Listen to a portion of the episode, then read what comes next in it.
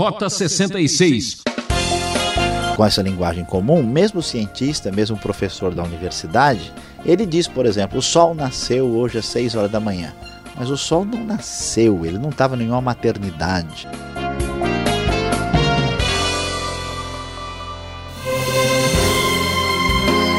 Aqui é Beltrão convidando você a ficar com a gente nos próximos minutos para mais um estudo bíblico. Obrigado por sua atenção. Essa é a série de Josué. Hoje, destaque para o capítulo 10. O professor Luiz Saião vai falar sobre o Deus que intervém e que luta as nossas lutas. Tema da nossa aula: O dia em que o sol parou. Matéria difícil para explicar, hein? Será verdade que o sol parou?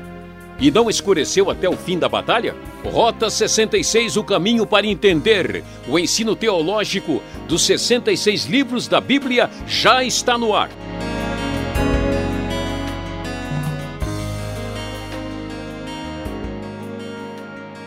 Rota 66, hoje continuando em nossa jornada pelo sexto livro do Antigo Testamento, o livro de Josué. E hoje nós vamos falar sobre o capítulo 10 e o nosso tema será o dia em que o sol parou. Como é que é? Será que eu ouvi bem? É isso mesmo, você ouviu bem aqui como nosso ouvinte do Rota 66 o nosso assunto é o dia em que o Sol parou.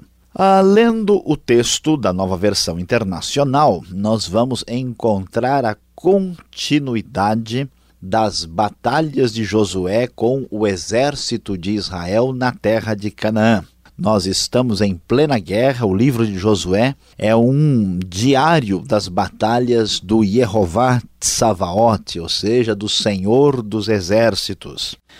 Sucedeu que Adonizedeque, rei de Jerusalém, soube que Josué tinha conquistado Ai e a tinha destruído totalmente, fazendo com Ai seu rei o que fizera com Jericó e seu rei, que o povo de Gibeon tinha feito a paz com Israel e estava vivendo no meio deles. Ele e o seu povo ficaram com muito medo, pois Gibeon era tão importante como uma cidade governada por um rei. Era maior do que Ai e todos os seus homens eram bons guerreiros. Por isso, Adonisedeque, rei de Jerusalém, fez o seguinte apelo a Oão, rei de Hebron, a Piram, rei de Jarmut, a Jafia, rei de Laquis, ou Laquis, e a Debir, rei de Eglon. Venham para cá e ajudem-me a atacar Gibeon, pois ela fez a paz com Josué e com os israelitas.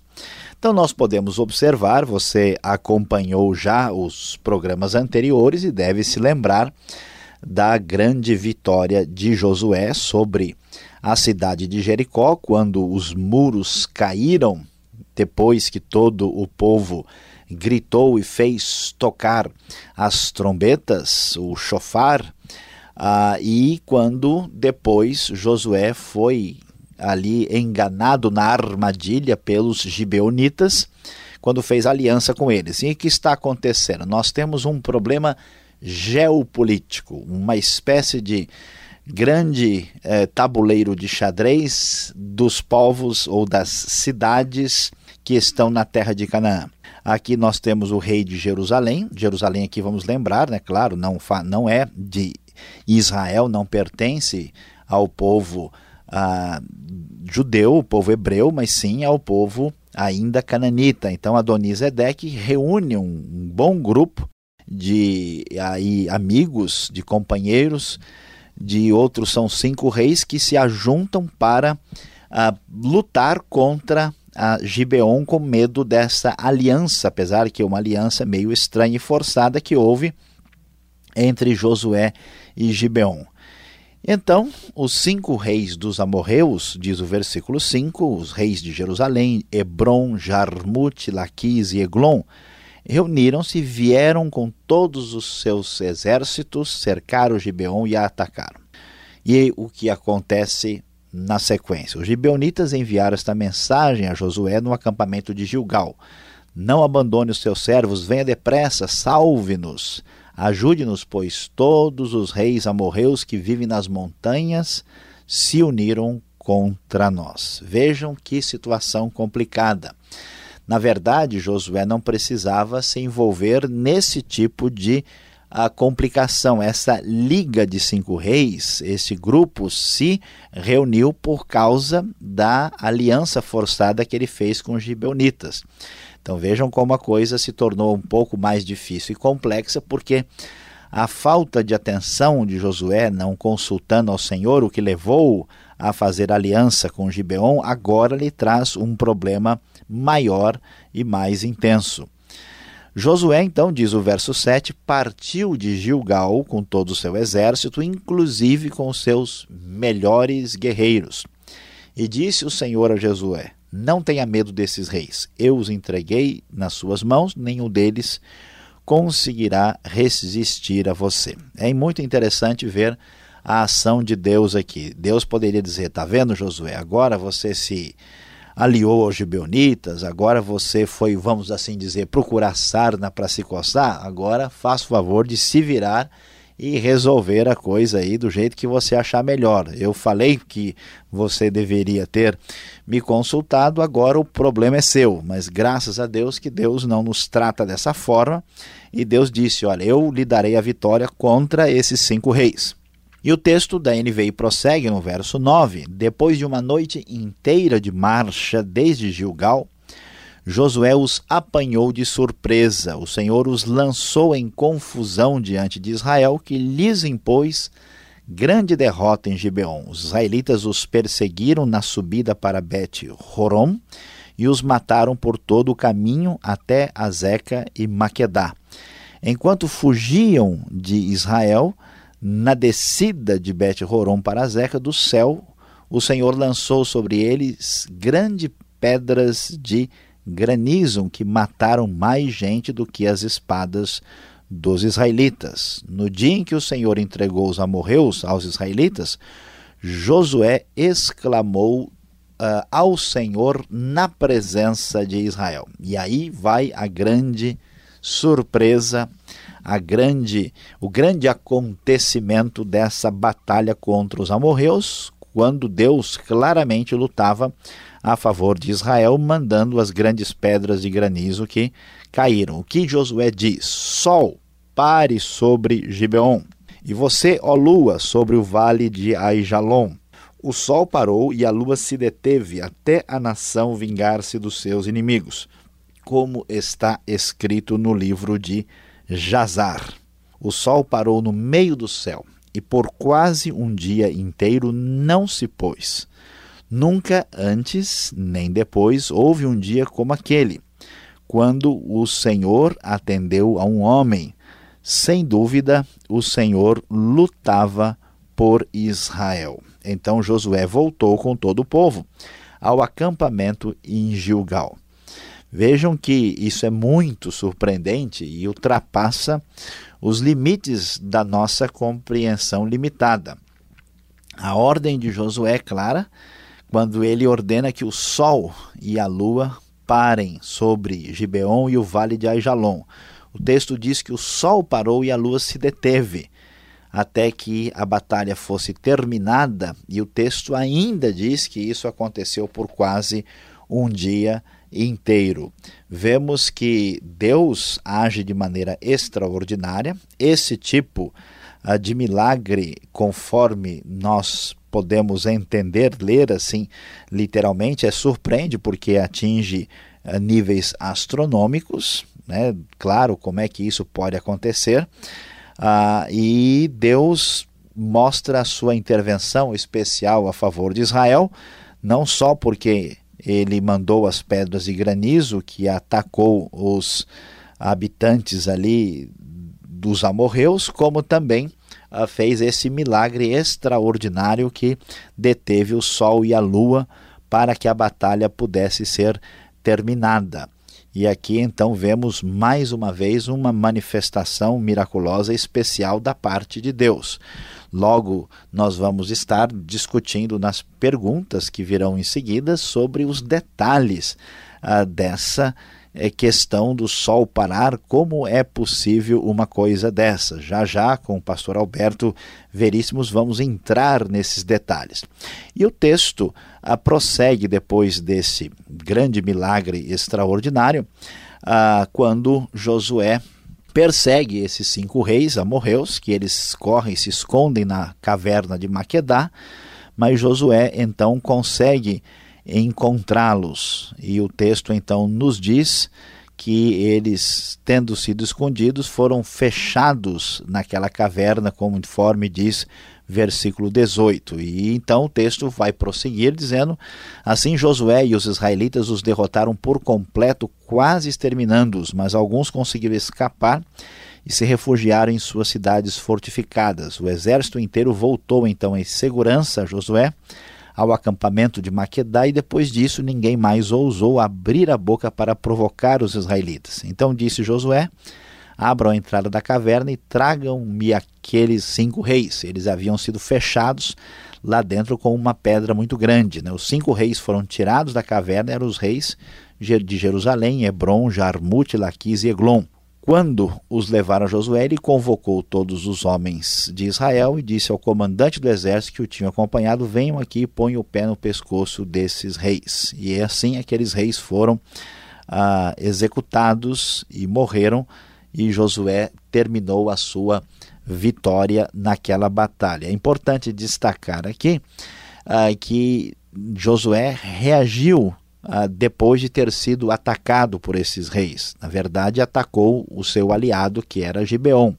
Então, essa batalha nem foi uma batalha propriamente, ah, vamos dizer, exatamente planejada. Não era uma cidade como Jericó, que foi decretada como uma cidade, inclusive, ah, do tipo anátema, com o seu despojo separado, que nós vimos todo o problema pelo qual passou Acã pela sua desobediência. Não é o caso de Ai, que estava no caminho deles, mas eles tiveram aqui que reagir aos cinco reis que acabaram eh, sendo derrotados por Josué. De certa forma, Deus atuou na direção da história, permitindo que o próprio erro de Josué é, fosse depois, trouxesse um dividendo positivo, porque as cinco reis foram vencidos de uma vez sem que Josué precisasse planejar ataque, ele simplesmente os derrotou numa batalha quando eles partiram para um ataque, e vemos também como esse Deus que é o, o grande Senhor que dirige a história, também é o Deus que tem o poder de intervenção sobre natural especial. Deus manda granizo do céu e, atendendo ao pedido e à oração de Josué, ele ordena que o sol e a lua parem, e isso é impressionante para um Deus grandioso, tremendo, poderoso, criador dos céus e a terra. Não é nada difícil imaginar que ele é o Deus que ordenou no dia quando o sol parou.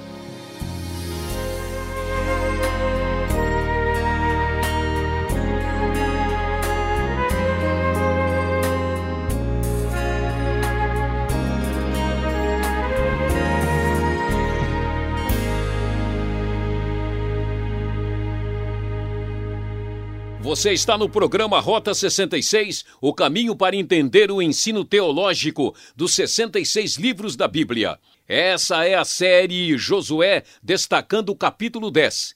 Tema desta aula: o dia em que o sol parou.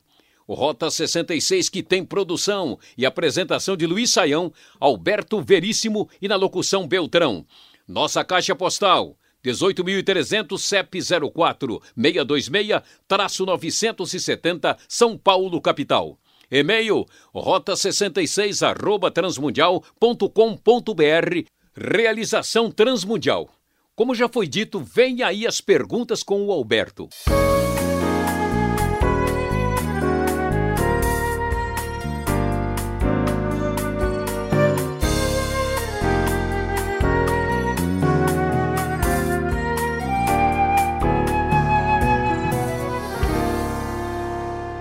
Ok, você que parou um pouquinho para acompanhar a aula do professor Luiz Saião aqui no Rota 66, Josué capítulo 10, eu tenho uma chuva de perguntas agora para o professor. E você, vem comigo, vamos acompanhar.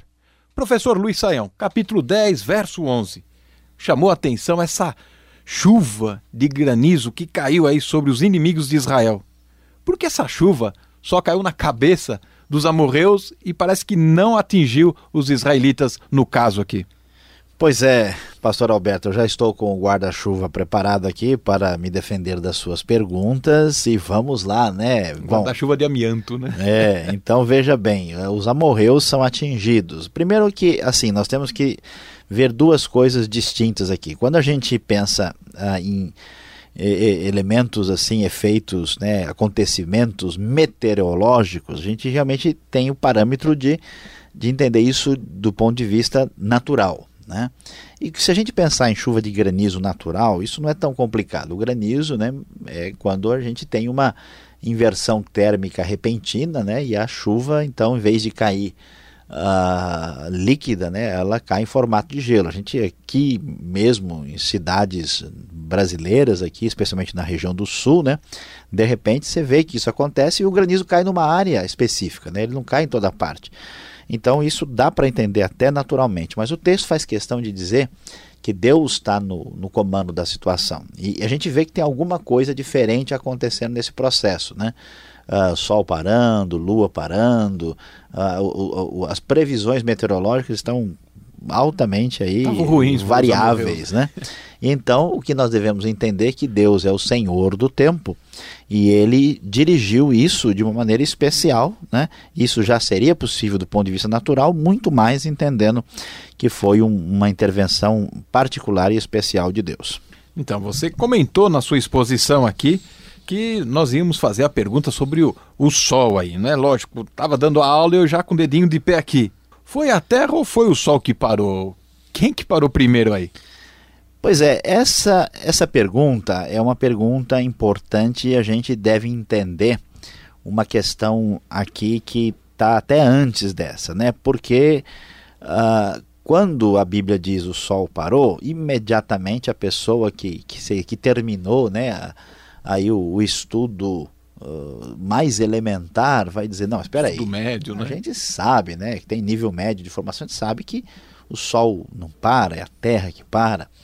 E será que a Bíblia então está enganada, está equivocada? A questão não é bem essa, né? A gente tem que ver que nível de linguagem nós estamos utilizando. Isso é importante para a gente poder interpretar a Bíblia corretamente. Por quê? Porque a, a Bíblia não foi escrita com uma linguagem científica de, de laboratório. Ela foi escrita na linguagem comum do dia a dia.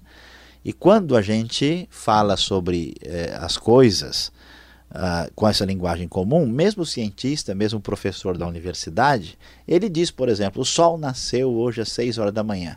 Mas o Sol não nasceu, ele não estava em nenhuma maternidade. Né?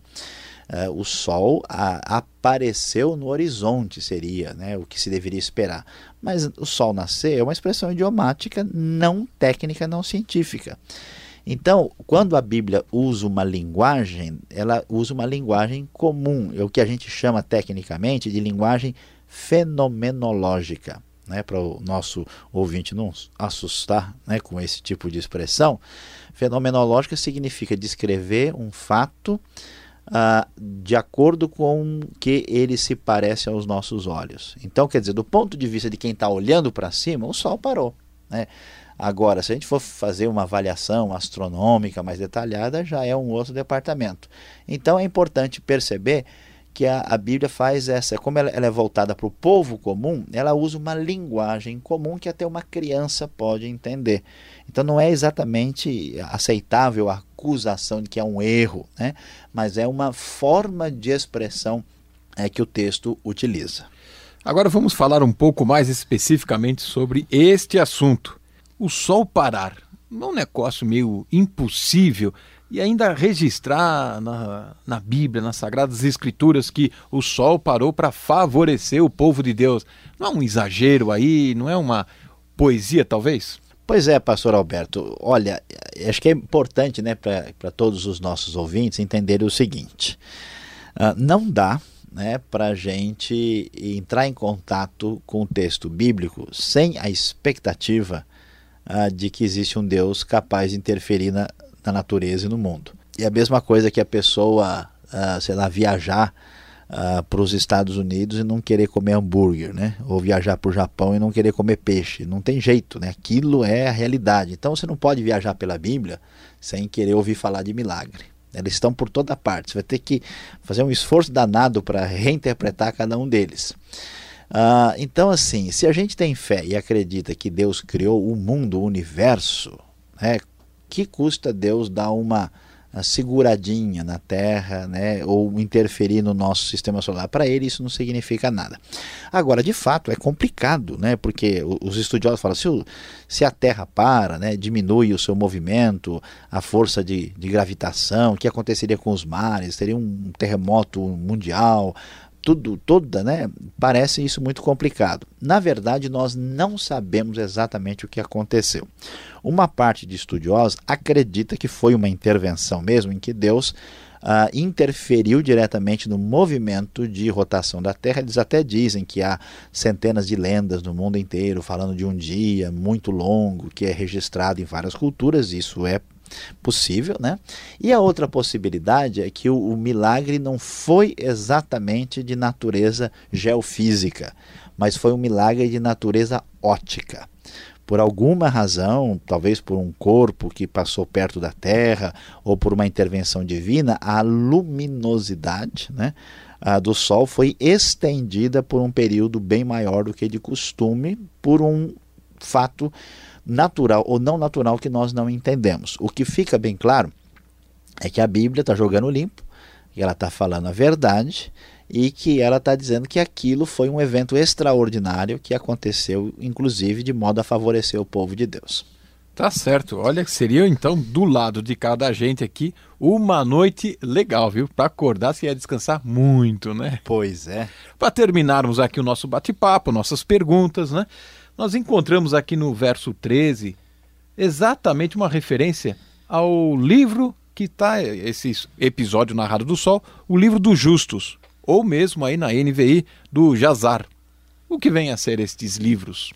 Uh, foi muito boa essa pergunta e aqui nós devemos fazer um destaque eh, especial. No Antigo Testamento, existem vários livros que nós não conhecemos. Tem o livro das crônicas dos reis de Israel, uh, e aqui nós temos também esse livro chamado do Justo, a NVI Jazar, porque parece ser o nome, né? porque a palavra Jazar em hebraico quer dizer justo, e a NVI acredita aqui com as pesquisas que esse nome é melhor.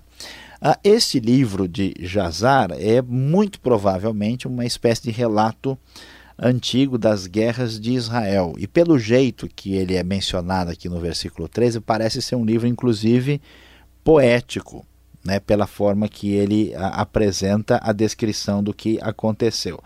A verdade, pastor Alberto, é que nós não temos esse livro, não encontramos, temos só uma referência a ele na Bíblia. Eu nunca me esqueço daquela vez que uma senhora me encontrou e disse que queria comprar esse livro. Né? E aí eu disse que nós não tínhamos condição de encontrar esse livro com facilidade, mas ela diz: não, mas a Bíblia diz que existe, então eu vou encontrar e vou numa livraria dessas para achar. Mas olha, nosso ouvinte pode esquecer, na Transmundial não tem nenhum lugar, né? Nem no sebo lá da, da Sé. Nem no sebo, livros usados, não existe, ninguém encontrou. Talvez a arqueologia venha encontrar aí para frente. Então temos esses relatos, né, essas obras que ah, se perderam na história que a Bíblia menciona nas suas narrativas históricas. Tá certo. Curiosidades à parte. Seguimos em frente com o nosso estudo. Você fica ligado mais um pouco, o pastor Saião tem uma palavra para você.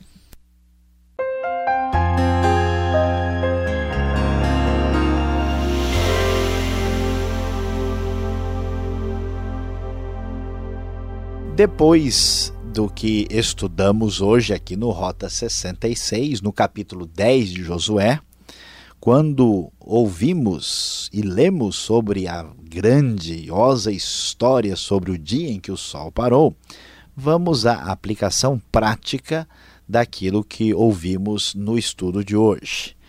A grande verdade que vamos descobrir aqui neste texto é que o Senhor é o Deus que intervém. Há muitas pessoas que acreditam em Deus, muitas pessoas que não têm nenhuma dúvida de que Deus é o Criador do universo e que Deus eh, criou o mundo e o colocou a funcionar com todas as suas leis. Mas a grande verdade que a Bíblia destaca e que inclusive nos leva a orar, a pedir, a suplicar o favor do Senhor é que Deus é um Deus vivo que intervém em nosso favor. Deus é tão grandioso que, em favor dos seus servos, dos seus abençoados, ele é capaz de fazer coisas extraordinárias. Lembre-se disso, não desanime. O Senhor é o Deus que intervém.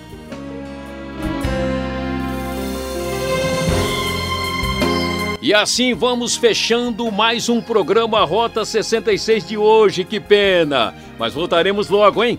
Eu, Beltrão e toda a equipe temos um encontro marcado nesta mesma sintonia e horário. Visite nosso site transmundial.com.br e fique na paz do Senhor. Tchau.